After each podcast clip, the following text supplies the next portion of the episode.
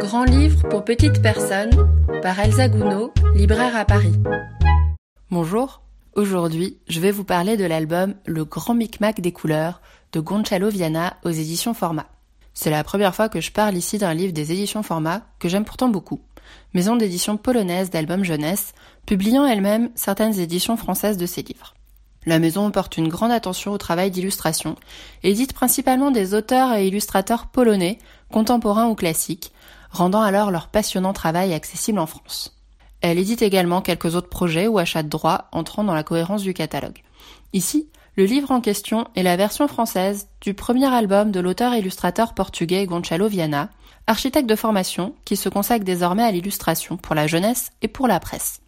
Il a obtenu pour ce premier album en tant qu'auteur-illustrateur, déjà traduit en plusieurs langues, une mention spéciale à la foire du livre jeunesse de Bologne. Dans le grand micmac des couleurs, l'histoire commence par le classique Il était une fois, pour, dans la même phrase, vriller dans la réalité racontée en évoquant, après les personnages, un arbre blanc, puis d'autres incongruités de ce genre. S'ensuit un jeu narratif entre cette histoire aux couleurs étonnantes et irréelles et des adresses directes au lecteur supposées se plaindre des fantaisies chromatiques de l'illustrateur. L'on oscille alors entre la détresse des personnages et celle des lecteurs, désemparés devant ce monde sans dessus-dessous, et qui vont alors, personnages comme lecteurs devenant eux-mêmes personnages, enquêter sur la cause de ce mélange des couleurs. La narration, d'un texte plutôt court et percutant, est drôle et maligne par cette prise à partie du lecteur, dont l'auteur anticipe et imagine l'indignation face à ce traitement des couleurs, les lecteurs s'en prenant alors à l'illustrateur invectivé directement dans le texte dont il est ici l'auteur. Les lecteurs et l'illustrateur deviennent ainsi des personnages de l'histoire qu'ils font fictivement avancer dans ce jeu narratif réjouissant, pouvant également renforcer un certain aspect théâtral à la lecture à voix haute. Est à noter par ce stratagème la possibilité d'une réelle prise en considération par les enfants lecteurs de l'illustrateur et de son pouvoir sur l'histoire. L'ordre vient ici des couleurs, les personnages et machines s'échinant à retrouver un ordre parfait, à réagencer correctement les couleurs, soit en accord avec la réalité.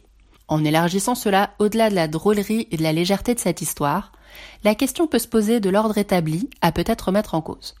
Il est alors question de liberté et de fantaisie, voire de rêve. Il s'agit de lâcher prise avec la réalité, sa représentation n'ayant pas nécessairement à être réaliste. D'autant que le regard et la représentation sont eux-mêmes tout relatifs. Le nuage, le feuillage de l'arbre ou la barbe à papa ont dans ce livre la même forme, on les reconnaît par leurs couleurs, qui ici s'en trouvent inversées, chamboulant l'ordre des choses. En distribuant plus ou moins au hasard les couleurs aux choses, l'album en devient presque une sorte d'imagier fantaisiste, questionnant l'air de rien la réalité et notre regard sur elle, les normes de représentation de cette réalité. Après toutes ces invectives à l'illustrateur au retour à la normale, la défaite finale de l'ordre sur la fantaisie n'en est que plus plaisante pour les petits comme pour les plus grands.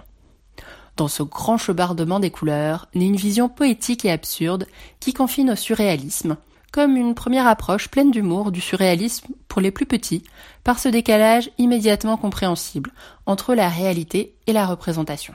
C'est que dès le plus jeune âge, les enfants sont invités à associer une chose et sa couleur dans leur représentation réaliste de la réalité. Ici, les paysages deviennent improbables, cela pouvant autant déranger l'œil que l'amuser, les couleurs allant alors en liberté. À noter une jolie référence à René Magritte, peintre emblématique du surréalisme, par une pluie de pommes en page de garde finale. Ce méli-mélo des couleurs est très bien représenté par les illustrations joyeuses à l'esprit rétro de Gonçalo Viana, faisant penser dès les premières pages aux illustrations des années 50 et 60 et aux affichistes de l'époque, entre Nathalie Parrain, Savignac ou Aurélie Guiret pour une référence plus contemporaine. Les formes sont simples, les couleurs travaillées et de nombreux détails d'époque parsèment le récit, dans les vêtements ou objets notamment, mais également les machines en tout genre, élaborées pour remettre de l'ordre dans ces couleurs. L'auteur étant ancien architecte, cela peut se ressentir dans son usage des formes géométriques répétées, l'accent et le jeu étant ici forcément mis sur les couleurs, leur texture et superposition, comme une autre vision moins ordonnée de la roue chromatique. J'espère vous avoir donné envie de découvrir cet album que je conseille à partir de 4 ans, Le Grand Micmac des couleurs de Gonçalo Viana, traduit du portugais par Dominique Nedelec aux éditions Format au prix de 18 euros. Moi, je suis bien curieuse de voir les prochains livres de Gonçalo Viana après ce premier album très intéressant.